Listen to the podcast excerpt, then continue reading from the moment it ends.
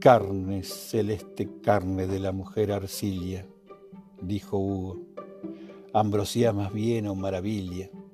La vida se soporta tan doliente, tan corta, solamente por eso, roce, mordisco o beso, en ese pan divino por el cual nuestra sangre es nuestro vino.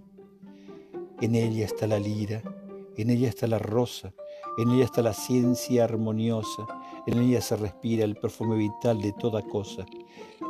Eva y Cipris concentran el misterio del corazón del mundo.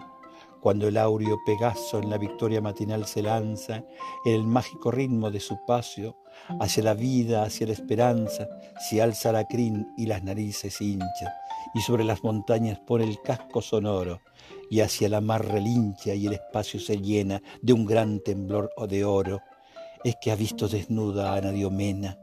Gloria, oh potente a quien las sombras temen, que las más blancas tórtolas te inmolen, pues por ti la floresta está en el polen y el pensamiento en el sagrado semen.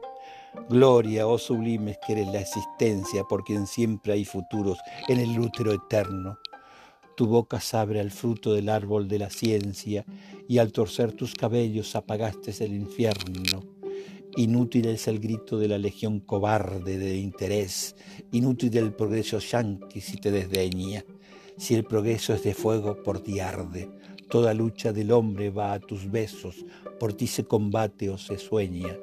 Pues en ti existe primavera para el triste, labor gozosa para el fuerte, néctar, ánfora, dulzura amable. Por ti existe el placer de vivir hasta la muerte y ante la eternidad de lo probable.